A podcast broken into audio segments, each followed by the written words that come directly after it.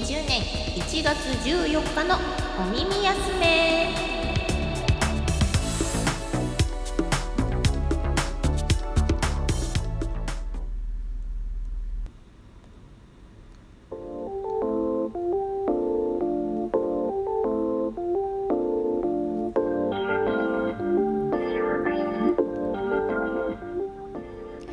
皆さんこんにちは。こんばんは。もしくはおはようございます。ちびまゆです。さてさて。どんな始まり方だ？いやー唐突なんですけど。皆さんおでんにお芋類って入れますか？突然。いやあの私もあのもともとは入れるというそういうなんかこうあの感覚がなかったたんですよ。あの子供の時とかに母親が作ってくれたおでんの中にはお芋とかって入ってなかったんですよ。根菜は大根だけだったんですけどなんかこう成人して、まあ、家を出ていろんな人とこうね、まあ、食事したりだとかする機会があるじゃないですか。話する機会もそうなんだけどその中でじゃがいもを入れるという話を聞いてへえって思ったんですよ。でもなんかびっくりしたんだけどまあでもねだしで炊くものだからあの普通にねじゃがいもってこう肉じゃがにしたりだとかね煮物にしたりだとかもしたって美味しいじゃないですか。だからまあ別にあの不思議な話じゃないよなって思ってでもう自分でね自炊するようになったからあの試してみたんですけどそれですごい美味しくってそれ以来あのおじゃが入れたりとかするんですけどね、うん、ですけどじゃがいもはよく入れてたんだけど昨日のおでんで里芋を入れてみたんですよ里芋入れたことある方っていらっしゃるかしら？あんまり聞いたことないけどでもじゃがいもはいけるんだから里芋もいけるよなと思ってぬるぬるになんなきゃいいけどなと思いながらあの物は試しで入れたんですけどね。めっちゃうまかった。いやまだあの今夜も食べれるぐらいにたあのたくさん炊いたんであの今夜もさらに染みたのを食べたいと思うんですけどあのいや普段だったらねあのじゃがいもだったと思うんです入れてたのが。だけどあの去年の暮れにねあのうちの旦那さんのあのお仕事仲間の方で、まあ、なんか家庭菜園みたいなことをやってるんでしょうね。あのお家で作ったその里芋をたくさんできたからって言ってお裾分けもらってたんですよ。それもなんか23回頂いてて。でだから去年の暮れからね里芋がうち豊富にあったんです。でねなんかこうことあるごとにまあ炊いて食べたりとかしてたんだけどおでん入れるのどうかなと思って入れてみたんですよね、うん、失敗しちゃうといけないから、まあ、あのそこそこの大きさの小芋丸ごと炊けぐら炊けるぐらいの大きさのものを45個入れたんですけどめちゃくちゃ美味しかった じゃがいもよりなんなら好きかもと。思いました。まあだってねおでんのだしって昆布だとかの昆布とかかつおのだしとあとこう練り物から出るだしでしょ。ねそういうのを吸うんだから美味しくならないはずがないじゃないですか。まして里芋自体も結構こう出汁が出るお野菜だし普通にねそれだけでねお醤油とかで炊いたって美味しいから。いや美味しいと思って。次またやる時はぜひともこう里芋をもっとがっつり入れてやろうとか思ったんですけどね、うん、あのやったことある方がいらっしゃるんですでしょうかね。ね里芋美味しいっすよね。っていうかあの里芋の美味しさにここ何年かで目覚めてる。もともとお芋類はどれも好きなんですけどやっぱりなんか若い時ってじゃがいもとかさつまいもとかの方がこうすごい美味しいってあの思ってたんだけどなんかある程度年を取ってきたら。いや里芋里芋うまいなと里芋にこうね炊いてこうしっかりこう出汁が染みた里芋の美味しさったらないなっていうふうに思っているここ数年です。はい。年なのか。そんなそんなどうでもいい話から始めちゃったんですけど。今日もう14日で1月半月過ぎましたよね。ついこの間お正月って言ってた気がするんですけど早いなと思って。あっという間に半月過ぎていって。であの仕事場がねあのとんと暇になりました。今日もすごい暇でやばかった。あのなんか昨日歩道系の番組でやってたんですけどお正月でねがっつりお休みあってそのすぐ直後にこの3連休とかでしょ？もう皆さんお金使い果たしてないわけですよ。そこ持ってきて3連休って言われても結構ねそんなに喜ばしくもなかったりする人が多いみたいな話を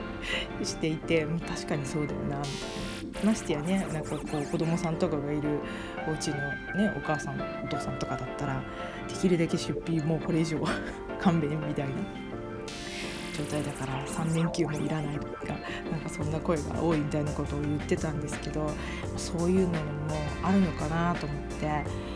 大体こう商売事って2月と8月は売り上げが落ちるって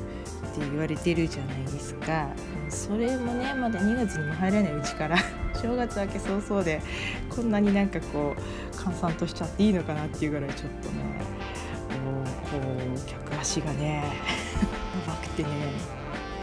大丈夫かみたいな感じだったんですけどねまあたまたまなのかもしれないし、うん、ちょっと分かんないですけどね。ちょっとしばらくは皆さんこう控えるんでしょうね出費をねそんな感じだったんでちょっと仕事のねあの上がる時間が気持ち早かったんですよ。ちょっとあまりにも暇だったもので 少し早めなアップでもいいですか？みたいな感じでちょっと少し早めに仕事が上がったんですけどねちょうどいいからあの私お正月にあの実家帰った時にね地元の方の神社へ初詣には行ったんですよ。だけどそこ本当に小さいとこで人もいないしおみくじとかそういうものとかもない。本当に神社のねお社があるだけのとこだったのでおみくじ引きたいなってずっと思っててこっち戻ってきて、あのー、仕事先から少し歩いたところによく行く神社があるのでそこでおみくじ引きに行こうと思ったら、まあ、周りもして行こうかなと思ってたんでちょうどいいからちょっと早く上がれたことだし割とねあのお天気も良くて暖かかったしちょっとお散歩しながら行こうと思って今日ちょっとあの2度目の お参りをしてきました。去年も行ったんですけど去年はねあの一人でこっちで帰省もせずにお正月を迎えたんでそうあのけどそこにあのまたお参り行ってきてであの勾玉のねついてるあのおみくじがあるんですけどまた今年もそれを引いてきました。去年は赤い勾玉が出たんです勾玉のね色5色あってそれぞれになんかこう持ってる力が違うそういう勾玉おみくじってやつなんですけどそれを今年も引いて去年赤でなんかこう勝運がいいとかそういうあの力を持った勾玉だったんだけど今年はね黄色が出ました。で黄色はねなんかこう願い事が叶うとか、うん、なんかこういろいろ円満だというなんか割とこう安定の感じのね力を持つあの勾玉だったんであよかったなと思って、うん、あのいつも持ち歩いてるポーチに早速くくりつけました。すごいちっちゃいやつなんだけどあの指先ぐらいのちっちゃい勾玉がついてるんですけどあの紐がついててこうていうの？キーホルダーみたいにつけられるのでそうあの持ち歩いてるポーチにくっつけてるんですけど去年の赤いのと今年の黄色いのとでなんかこういい感じのハッピーの色合いで今ついてます。そう黄色の勾玉にねの持ってる意味が一緒に書いてあって黄色の勾玉は土の木を集めて実りを生み豊かなものへと育む大地のような優しい包容力を授けますっていう風に書いてありますねで黄色は希望の色と言われ気持ちを前向きにし万事を成功に導く気の流れを作りますということですごくなんかこういい、うん、あの力を持った仲間、まあ、どれもそれぞれにねあのいいんですけどなんかこう穏やかな感じの力を持ってて嬉しいなと思ってそれがもらえて。であの肝心のおみくじは小吉でしたね。去年吉だったんですよ。で今年は小吉ででもこれもなんかあのー、大まかな意味合いもなんか願い事がその、まあ、叶うと。であのー、割とこう円満な一年だと。でなんだろうな。人の世話をよくせよって書いてありますね。人のために尽くしなさいみたいなことが書いて。あるので、うん、なるほどなと、はい、そんな、あのー、おみくじの結果が出ましたという。であのねついでについでにっていうかあのその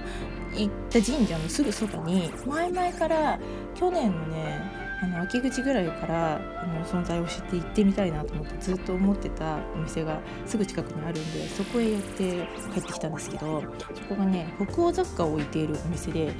ちょっとね読み方がよくわかんないの。あの向こうのあの文字ってこう読み方がちょっと特殊じゃないですか。北欧の方ってフィンランドとかスウェーデンとかって。だからちょっとどういう風に読んでいいかよくわかんないんですけどそこへ行ってあの、まあ、雑貨見たいのもあったんですけどお目当てはそこで、ね、置いてるチャイの茶葉が欲しかったんですよ。あの、ね、プラナチャイさんっていうオーストラリアのメルブルンに本店があるっていうあのチャイのブレンドの茶葉そこで扱ってるってことでそれぜひ買いたいなと思ってて。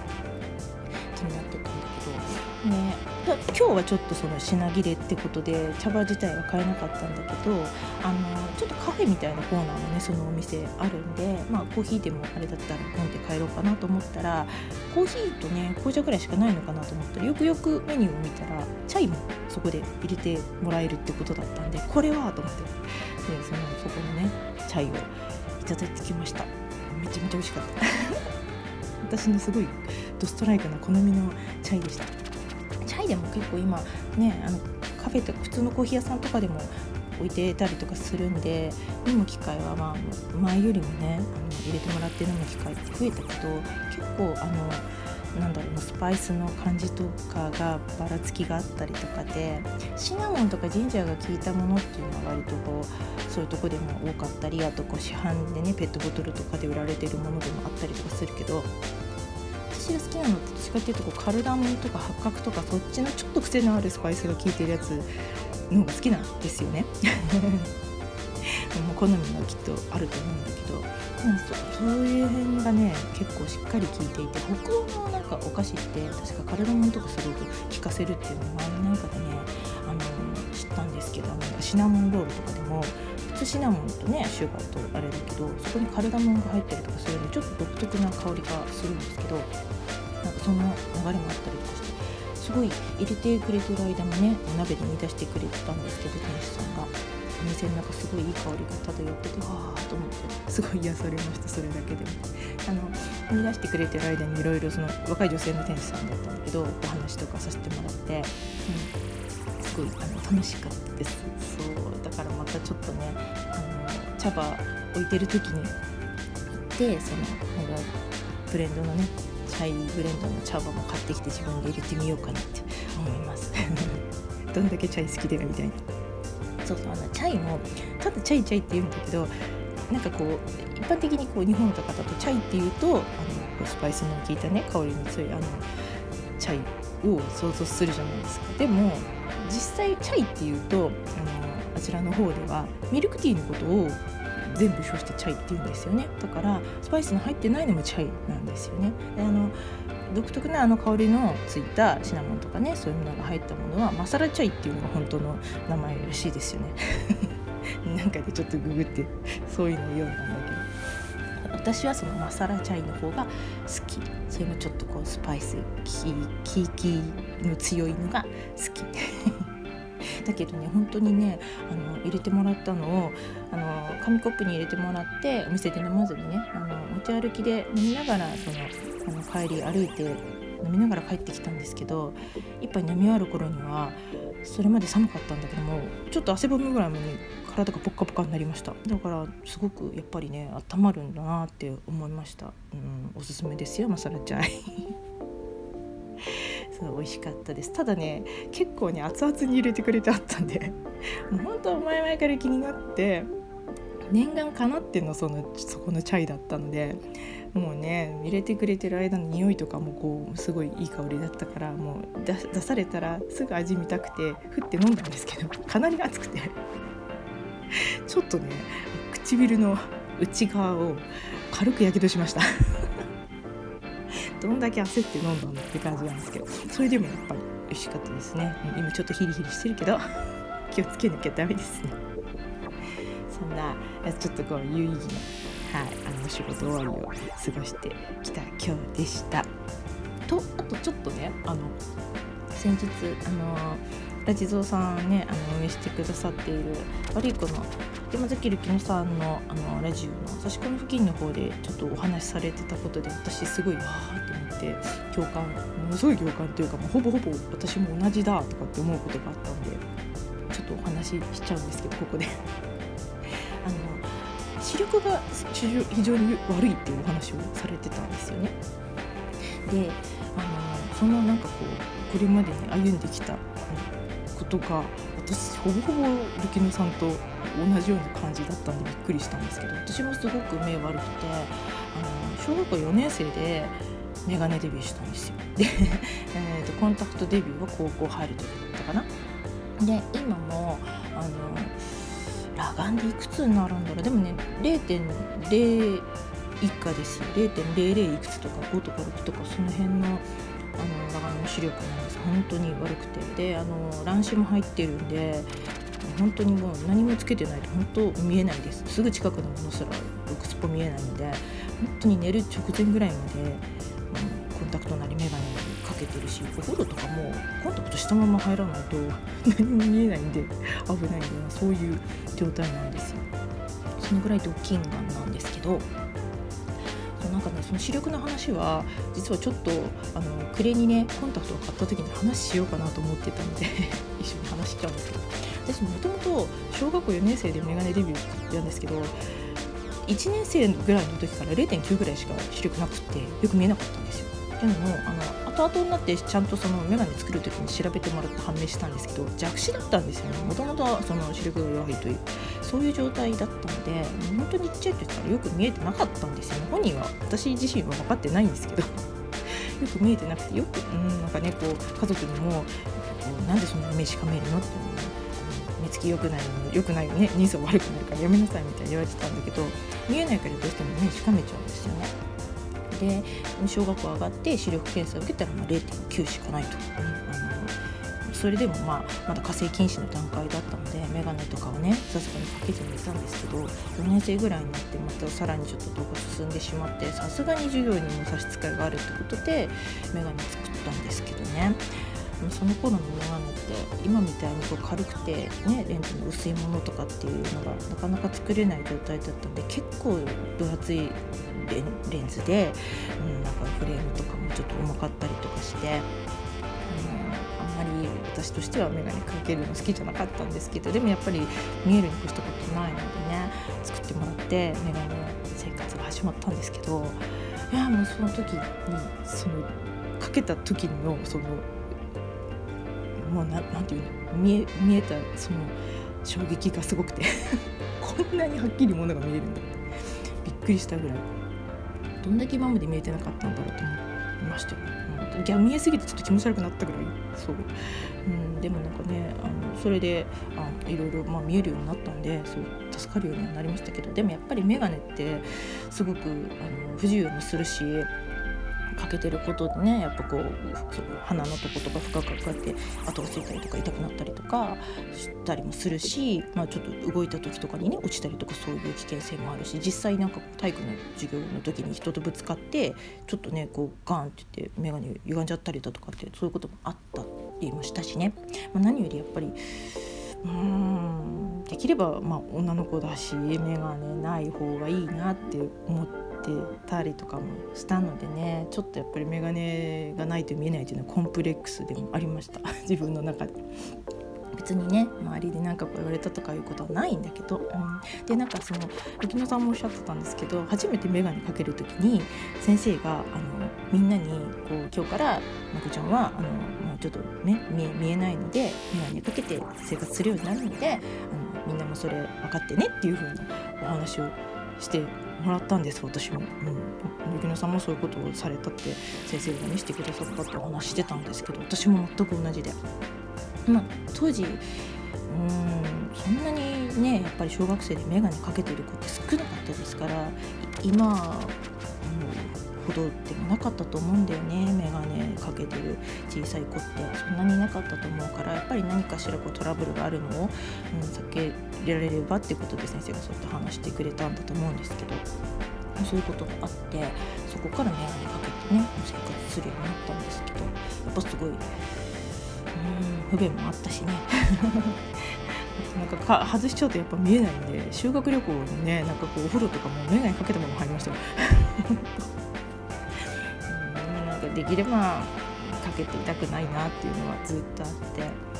そうだからあの、まあ、高校に上がるタイミングで、うん、あのコンタクトに思い切って変えましたね私は。うん、ただそのその頃は今みたいにこうデイリーとかねツーウィークの便利なコンタクトってまだなかったのであの普通のハードつけてましたけどやっぱね手入れが大変だったりとか、うん、ちょっとずれて痛いとか落ちちゃうとかもそういういろいろねあの不便も今よりずっと大きくて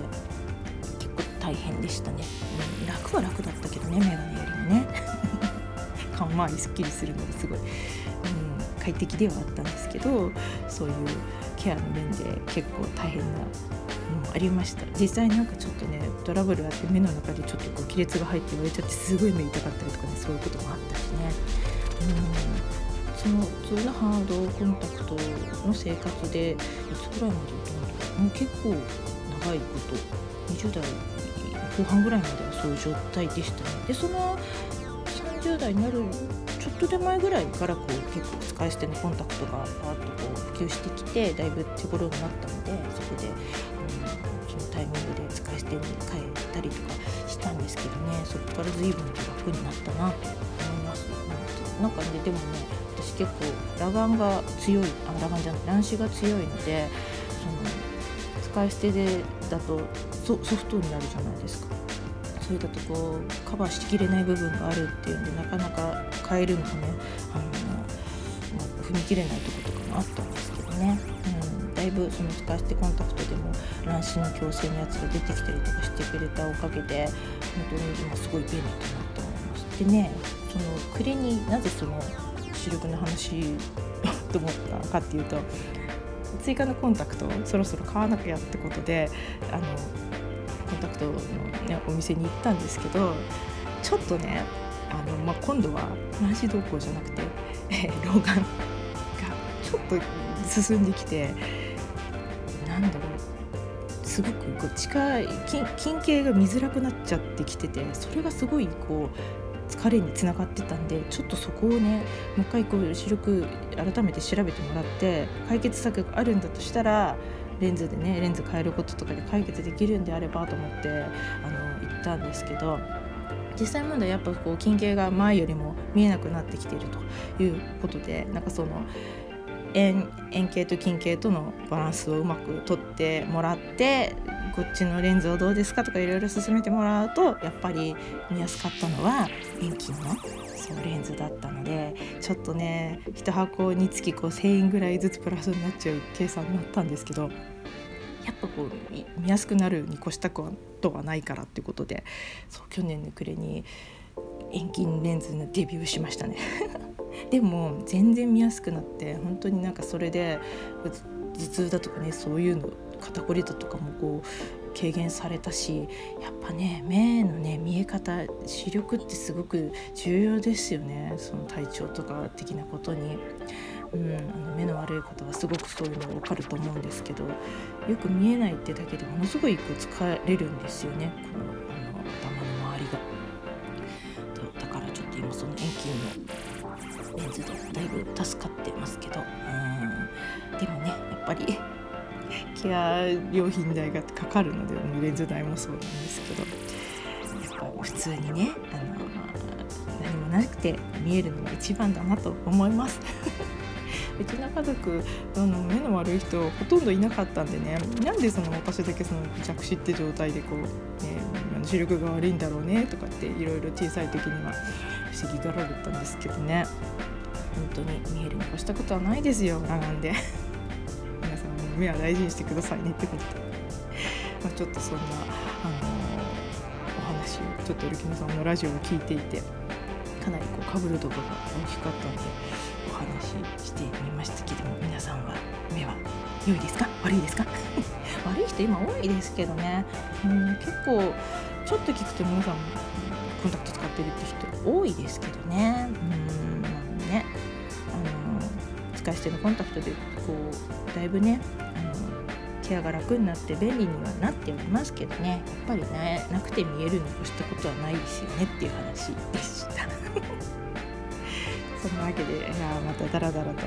ょうもない話をしてしまいましたが、えー、聞いてくださってありがとうございました、えー、本当にながら聞きでどうぞ よろしくよしなみです。ということで、えー、今日はこの辺で。お相手はちびまゆでした。ありがとうございました。バイバイ。